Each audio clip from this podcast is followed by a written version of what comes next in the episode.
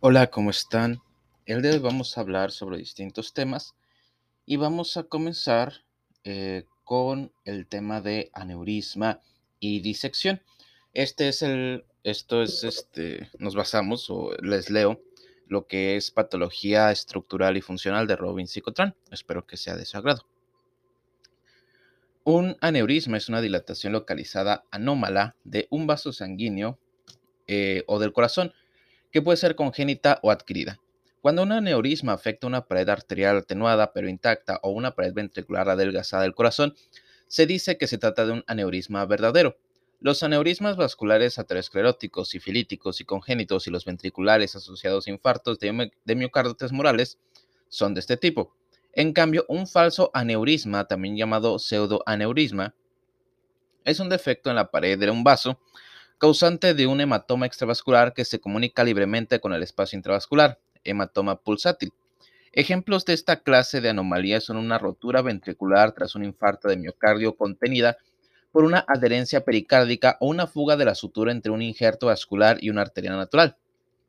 La disección arterial se produce cuando la sangre penetra en un, en un defecto de la pared arterial y forma un túnel entre sus capas.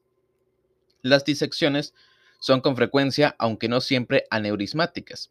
Tanto los aneurismas verdaderos como los falsos y las disecciones arteriales pueden romperse con consecuencia en general eh, pueden romperse con consecuencias en general de extrema gravedad. Desde el punto de vista descriptivo, los aneurismas se clasifican en función de su forma y su tamaño macroscópico. Los aneurismas saculares son evaginaciones esféricas que solo afectan una porción de la pared vascular oscilan entre los 5 y los 20 centímetros de diámetro y a menudo contienen trombos. Por su parte, los aneurismas fusiformes son dilataciones circunferenciales difusas de un segmento vascular largo. Varían en diámetro hasta unos 20 centímetros y longitud y pueden afectar regiones extensas del callado aórtico, la aorta abdominal o incluso las arterias ilíacas. Este tipo de aneurismas no son específicos de enfermedades o manifestaciones clínicas concretas. Patogenia de los aneurismas. Para mantener su integridad estructural y funcional, las paredes arteriales se remodelan constantemente, sintetizando y degradando los componentes de su matriz extracelular y reparando el daño inducido en ellos. Los aneurismas se producen cuando la estructura o la función del tejido conjuntivo de la pared vascular se ven afectadas. Aunque aquí se citan ejemplos de alteraciones hereditarias a los tejidos conjuntivos, el debilitamiento de las paredes de los vasos es un factor importante en las formas más comunes esporádicas que dan lugar a un aneurisma. La, calidad intrínseca del tejido conjuntivo de la pared vascular es deficiente. Por ejemplo, en el síndrome de Marfan, la síntesis defectuosa de la proteína de anclaje o andamiaje fibrilina condiciona una actividad aberrante del factor de crecimiento transformante beta y debilitamiento del tejido elástico. En la aorta esto produce en ocasiones una dilatación progresiva. El síndrome de Loeys-Dietz es otra posible causa de aneurismas. En este trastorno, las mutaciones de los receptores del factor de crecimiento transformante beta condicionan una síntesis insuficiente de elastina y colágenos 1 y 3. Los aneurismas que afectan a pacientes con esta enfermedad se pueden romper con facilidad, incluso si son pequeños, por lo que en ellos se considera necesario plantear un tratamiento agresivo. La debilidad de las paredes vasculares por síntesis escasa de colágeno y tipo 3 es también característica de las formas vasculares del síndrome de Ehlers-Danlos, en tanto que la alteración del entrecruzamiento del colágeno asociada a la carencia de vitamina C o escorbuto es un ejemplo de formación de aneurismas por causas nutricionales, afortunadamente inhabitual en nuestros días. El equilibrio entre la degradación y la síntesis de colágeno se ve alterado por la inflamación y las proteasas asociadas a ella, en particular, el aumento de la expresión de, las metaloproteinasas de matriz, sobre todo en los macrófagos en la placa aterosclerótica o la vasculitis, contribuye al desarrollo de aneurismas. Estas enzimas pueden degradar virtualmente todos los componentes de la matriz extracelular en la pared arterial, colágenos, elastina, proteoglucanos, laminina, fibronectina. La disminución de la expresión de los inhibidores tisulares de las metaloproteinasas, los TIM, también contribuye a la degradación de la matriz extracelular. El riesgo de formación de aneurismas en un contexto de lesión inflamatoria, por ejemplo, aterosclerosis, se asocia en ocasiones a polimorfismos de las, metaloproteinasas o de los TIM o es modificado por la naturaleza de la respuesta inflamatoria local. Por ejemplo, los aneurismas aórticos abdominales o AAA se relacionan con la producción local de citocinas, interleucina 4 e interleucina 10 que estimulan la producción de metaloproteinasas elastolíticas por parte de los macrófagos. La pared vascular se debilita por la pérdida de células musculares lisas o reducción de la síntesis de la matriz extracelular no colágena ni elástica. La isquemia de la parte interna de la capa media se produce cuando hay un engrosamiento aterosclerótico de la íntima que incrementa la distancia de difusión del oxígeno y los nutrientes.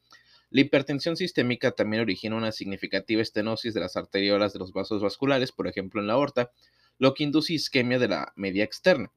En ocasiones la isquemia de la media provoca cambios degenerativos de la aorta, mientras que la pérdida de células de músculo liso o un cambio en su fenotipo sintético provoca cicatrización y pérdida de fibras elásticas. Síntesis de matriz extracelular inadecuada y producción de cantidades crecientes de sustancia fundamental amorfa, glucosaminoglucanos. Desde el punto de vista histológico, estas alteraciones se designan colectivamente como degeneración quística de la media y se observa en patologías como el síndrome de Marfan y el escorbuto. La sífilis terciaria es otra causa poco habitual de aneurismas aórticos. La endoarteritis obliterante característica de la sífilis tardía muestra predilección por los vasos pequeños, incluido la vasa vasorum de la aorta torácica. El cuadro produce una lesión isquémica de la media de la aorta y dilatación aneurismática que a veces afecta el anillo de la válvula aórtica.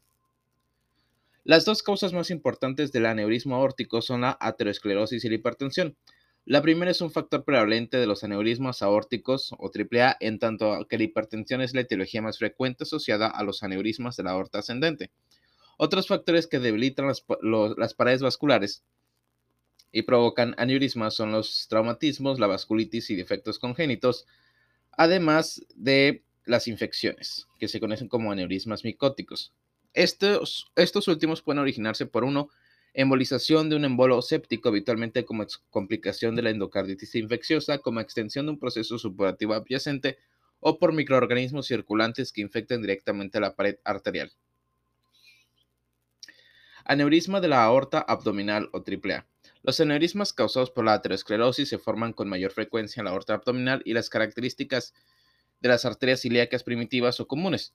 Diversos factores ya comentados influyen en el, debilitamiento de la media y predisponen a la formación de los aneurismas.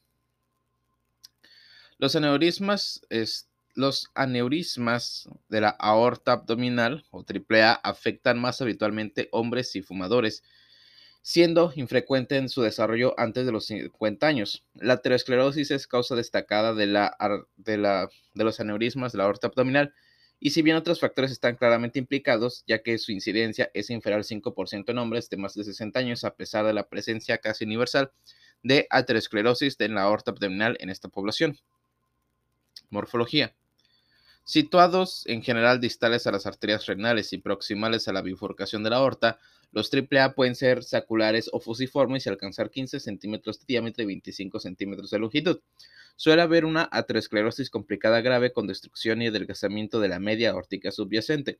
A menudo el aneurisma contiene un trombo mural mal organizado laminado. Los aneurismas aórticos, los aneurismas de la aorta abdominal afectan ocasionalmente a las arterias renales o a las mesentéricas superior e inferior, bien por la extensión directa, bien por la oclusión de los orificios vasculares por trombos murales. En casos no infrecuentes, los AAA van acompañados de aneurismas menores en las arterias ilíacas. Aunque menos habituales que el, aneurisma aterosclerótico usual, tres variantes de los AAA merecen especial mención por sus singulares características. Los AAA inflamatorios, que constituyen entre el 5 y el 10% del total de los AAA, son propios en pacientes jóvenes que a menudo presentan dolor dorsal y marcadores inflamatorios elevados, por ejemplo, proteína C reactiva aumentada. Estos aneurismas se caracterizan por inflamación linfoplasmocítica abundante con numerosos macrófagos, incluso células gigantes, incluso células gigantes asociadas a densa cicatrización periaórtica que a veces se extiende al retroperitoneo anterior. La causa es una supuesta respuesta inmunitaria localizada en la pared aórtica abdominal. Es destacable el hecho de que la mayoría de los casos no se correlacionan con infiltración de otras arterias. Un subgrupo de los AAA inflamatorios presenta las manifestaciones vasculares propias de una entidad recientemente identificada llamada enfermedad relacionada con la inmunoglobulina G4, IgG4. Se trata de un trastorno en el que son típicas las concentraciones plasmáticas altas de inmunoglobulina G4 y la fibrosis tisular asociada a frecuentes células plasmáticas infiltrantes que expresan la IgG4. Daña diversos tejidos como páncreas, vía biliar y glándulas salivales. Las personas afectadas padecen aortitis y periaortitis que debilitan la pared vascular a veces lo suficiente como para ocasionar aneurismas. El reconocimiento de esta entidad es importante dado que responde bien al tratamiento con corticosteroides. Los triple micóticos son lesiones de la pared infectada por microorganismos alojados o circulantes. En estos casos, la supuración destruye la media, favoreciendo la dilatación rápida y la rotura. Características clínicas. La mayoría de los AAA son asintomáticos y se descubren accidentalmente la exploración física de una masa abdominal, a menudo pulsátil a la palpación que puede parecer un tumor. Entre las demás manifestaciones clínicas de un AAA cabe citar las siguientes: rotura de la cavidad peritoneal o los tejidos retroperitoneales con hemorragia masiva potencialmente mortal, obstrucción de alguna rama de la aorta que induce lesión isquémica del tejido irrigado, por ejemplo, de las arterias ilíacas en la pierna, renales en el riñón, mesentéricas el tubo digestivo o vertebrales con la médula espinal, embolia por ateroma o trombo mural, atrapamiento de una estructura adyacente, por ejemplo, compresión de un uréter o erosión de vértebras. El riesgo de rotura está directamente relacionado con el aumento de tamaño del aneurisma que va desde 0 hasta los que va desde 0 para los AAA de 4 centímetros o menos hasta el 1% al año para los que son de 4 a 5 centímetros, al 11% al año para los que están entre 5 y 6 centímetros y 25% al año para los mayores de 6 centímetros. Ah, ok. La mayoría de los aneurismas se expanden a una velocidad de 0.2 a 0.3 centímetros por año, si bien el 20% lo hace más deprisa.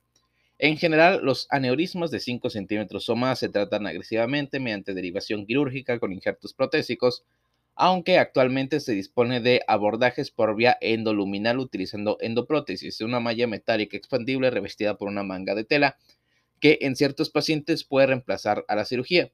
La elección del momento oportuno para la intervención resulta crucial. La mortalidad operatoria de los aneurismas no rotos oscila alrededor del 5%, mientras que la cirugía de urgencia después de una rotura presenta una mortalidad superior al 50%.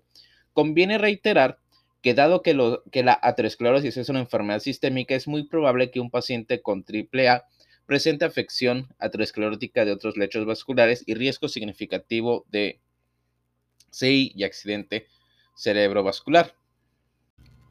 Aneurisma de la aorta torácica. Los aneurismas de la aorta torácica se suelen asociar a hipertensión, aunque cada vez más se reconocen más casos vinculados a otras causas, como los síndromes de Marfan o Loeys-Dietz.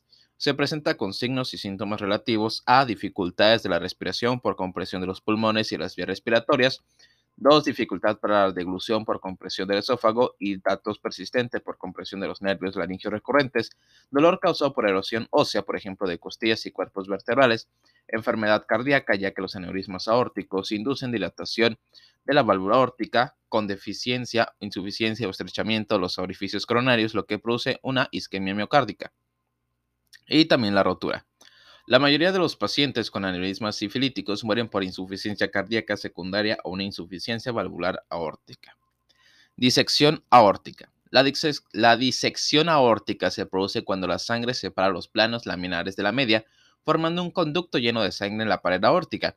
El proceso tiene consecuencias extremadamente graves y la disección induce una ulterior rotura de la adventicia y hemorragia hacia los espacios adyacentes. La disección aórtica puede correlacionarse o no con una dilatación de la arteria radiológicamente detectable. Afecta sobre todo a dos grupos de pacientes, hombres de entre 40 y 60 años con antecedentes de hipertensión, más del 90% de los casos, y adultos jóvenes con anomalías sistémicas localizadas del tejido conjuntivo que afectan a la aorta, por ejemplo, síndrome de Marfan. Las disecciones pueden ser iatrogéneas, por ejemplo, inducidas por eh, canulaciones durante técnicas de cateterismo coronario o derivación cardiopulmonar, y en ocasiones infrecuentes el embarazo se asocia a disección de la aorta o de otros vasos de 10 a 20 casos por millón de nacimientos. Es característico que estos cuadros se presenten durante, o después del tercer trimestre y puede guardar relación con la remodelación vascular inducida por hormonas y con la tensión hemodinámica propia del periodo perinatal. La disección es rara en pacientes con una aterosclerosis importante o que sufren otros procesos que cursan con cicatrización de la media, como la sífilis, presumiblemente porque la fibrosis inhibe la propagación del de, presumiblemente porque la fibrosis inhibe la propagación del hematoma disecante. Patogenia. La hipertensión es el principal factor de riesgo de la disección aórtica. Las aortas de pacientes hipertensos presentan hipertrofia de la media de los vasa vasorum asociada a, cambios degenerativos como pérdida de las células musculares lisas de la media y matriz extracelular desorganizada, indicativas de que la lesión isquémica puede contribuir al proceso por disminución del flujo sanguíneo a través de, de la vasa vasorum, posiblemente exacerbada por unas presiones parietales elevadas. Otras disecciones se producen en los trastornos del tejido conjuntivo, hereditarios o adquiridos con matriz extracelular vascular defectuosa, por ejemplo, síndrome de Marfan, síndrome de Ehlers-Dalton y anomalías en el metabolismo del cobre. Sin embargo, parece que la lesión reconocible de la media no es condición previa para que se produzca la disección ni tampoco un factor predictivo fiable. Con independencia de la etiología subyacente, en la mayoría de los casos no se conoce el desencadenante del desgarro de la íntima y de la hemorragia aórtica intramural inicial. Una vez producido el desgarro, el flujo sanguíneo bajo presión sistémica diseca la media con la consciente progresión del hematoma. En consecuencia, un tratamiento hipotensor agresivo puede limitar la evolución de la disección.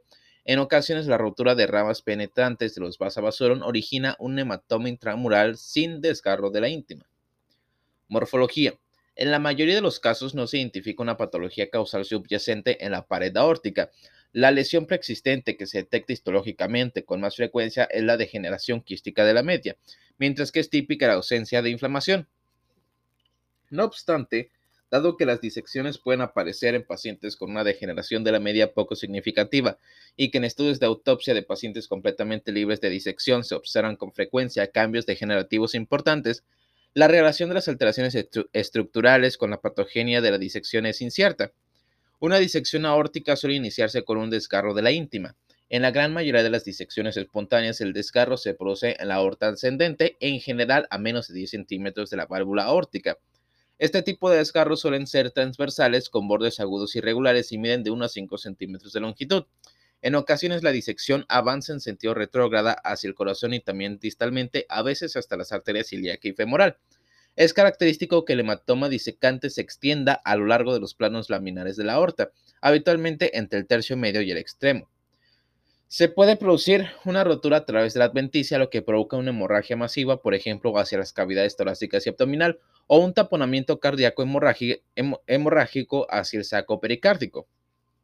En ciertas afortunadas circunstancias, el hematoma disecante vuelve a la luz de la aorta a través de un segundo desgarro de la íntima, creando un nuevo falso conducto vascular, que se le dice aorta de doble cañón. Ello evita una hemorragia extra, mortal y con el tiempo estos falsos conductos pueden ser endotelizados, convirtiéndose en disecciones crónicas reconocibles. Wow, eso es interesante. Características clínicas.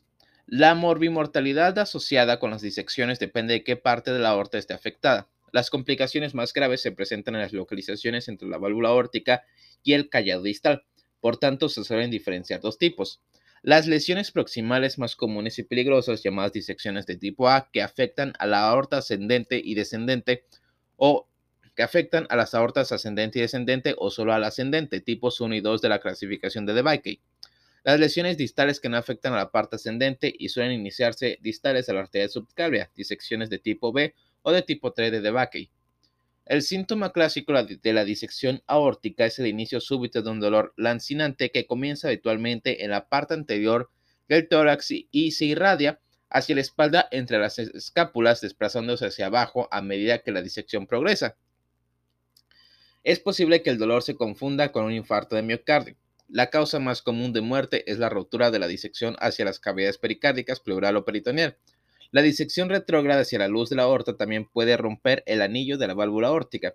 Entre las manifestaciones clínicas habituales se encuentra taponamiento cardíaco e insuficiencia aórtica.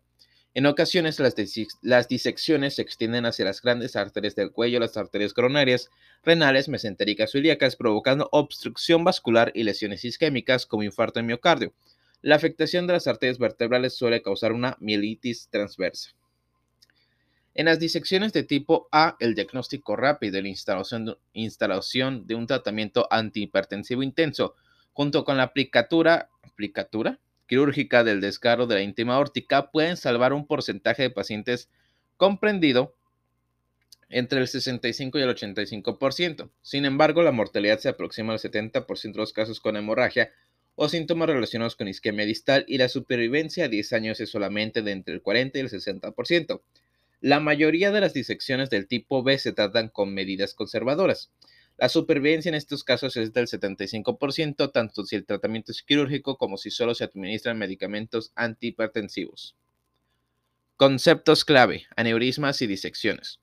Los aneurismas son dilataciones congénitas o adquiridas del corazón o los vasos sanguíneos que afectan el grosor completo de la pared. Sus complicaciones se asocian a rotura, trombosis y embolización. Las disecciones sobrevienen cuando la sangre penetra en el pared de un vaso y separa sus distintas capas. Las correspondientes complicaciones derivan de la rotura o la obstrucción de los vasos originados en la aorta. Los aneurismas y las disecciones se deben a una debilidad estructural de la pared celular, por pérdidas de células del músculo liso o matriz extracelular deficiente, a su vez como consecuencia de isquemia, anomalías genéticas o remodelación inadecuada de la matriz extracelular.